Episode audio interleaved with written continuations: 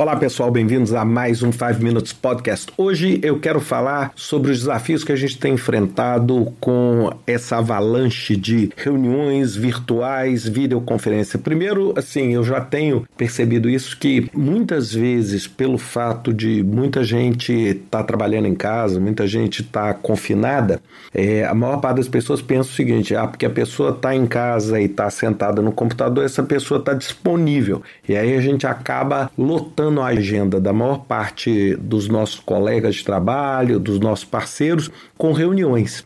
Então eu acho que eu queria falar hoje um pouco para vocês sobre cinco dicas e cinco coisas que eu sigo de um modo ultra estrito dentro da minha vida profissional. A primeira delas é câmera ligada. Eu sei que um monte de gente fala assim: ah, mas eu não gosto, eu não sinto confortável. Usa fundo artificial se você estiver incomodado com o visual da sua casa, etc. Mas a sua câmera tem que estar tá ligada, porque não há nada pior do que uma pessoa estar tá tentando explicar alguma ideia ou está tentando chegar a um consenso onde você olha e simplesmente tem uma foto ou aquele desenho genérico dos meios de videoconferência. Então, assim, tem que ligar a câmera. Né? Você pode, claro, deixar em mudo, mas a câmera tem que ser ligada. Se a reunião é uma reunião séria, você deve ligar e colocar o fundo, mas sempre deixando ela ligada. A segunda dica que eu quero dar é mantenha a reunião curta e com uma agenda claríssima. Primeira coisa, eu tenho um lema: reunião que eu faço via videoconferência é no máximo entre 30 e 60 minutos. Nunca, em nenhuma hipótese, eu passo de 60 minutos. Por quê? Eu acho 60 minutos, inclusive, um limite já extremo de tempo porque as pessoas ficam olhando para a tela, as pessoas se distraem, as pessoas vão perdendo a atenção com o tempo. Então, eu acho que assim uma duração excelente seria 30 minutos. E aí muitos de vocês vão me falar assim: "Pô, Ricardo, mas eu tenho um mundo de coisa para discutir". Ótimo. Marca três reuniões num dia, uma de manhã, uma no início da tarde, outra no fim da tarde. Em cada uma delas, com 20, 25 minutos, você coloca um tópico da agenda para ser discutido. Então, ó, de 9 às 9 e 20 da manhã, nós vamos discutir o tópico 1. E é só o tópico 1. Acabou a discussão, um abraço, pessoal, bom trabalho. Lembre-se de uma coisa: se está todo mundo trabalhando em casa, é muito fácil se conectar. É muito fácil. Lembra que se conectar é igual você andar e bater nas costas do colega dentro do seu ambiente de trabalho. Então você não precisa pegar e colocar todo mundo quatro horas olhando para uma tela. Por quê? Porque o resultado da sua reunião vai ser impactado diretamente. O terceiro, tem um líder.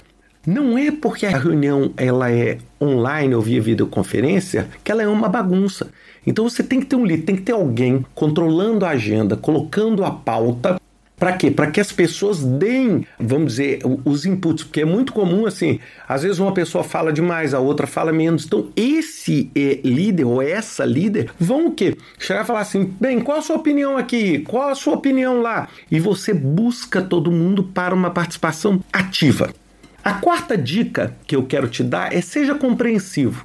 É uma coisa assim que eu sei que muita gente já aconteceu comigo também, fica muito incomodado é assim, você tá no meio de uma reunião e de repente é uma criança chora, um cachorro late, cai, uma panela bate. Lembre-se, gente, quem está trabalhando em casa tem isso, é casa. A casa tem vida. Ninguém pode parar, ou seja, são muito poucas as pessoas que têm o privilégio de ter assim, uma área dedicada para o trabalho, um escritório isolado e silencioso. A maior parte das pessoas estão trabalhando na mesa de jantar, ou estão trabalhando no próprio quarto, ou estão é, trabalhando, por exemplo, no sofá da sala e pessoas chegam, as crianças também estão confinadas, então é ser compreensivo. Se tiver um barulho ou se um cachorro já aconteceu comigo, assim, o cachorro está numa videoconferência e do outro lado a pessoa tem um cachorro, o cachorro começa a pular. Bem, faz parte, gente, faz parte do entendimento. Tudo vem com essa adaptação.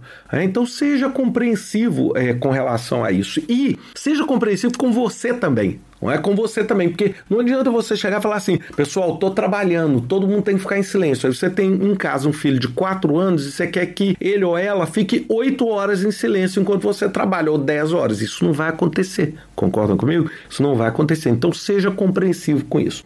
E o quinto e último, registre as suas anotações ou grave. Então alguém tem que registrar essas anotações, fazer as anotações. Uma coisa que eu faço muito, eu sei que muita gente fica incomodada, mas eu gravo, eu tento gravar praticamente todas as reuniões que eu posso, porque ao gravar eu consigo voltar, eu consigo compartilhar. A pessoa, por exemplo, que não participou por algum motivo ou teve que sair mais cedo, ela tem acesso àquilo que foi discutido. E hoje é muito fácil você ter esse tipo de recurso.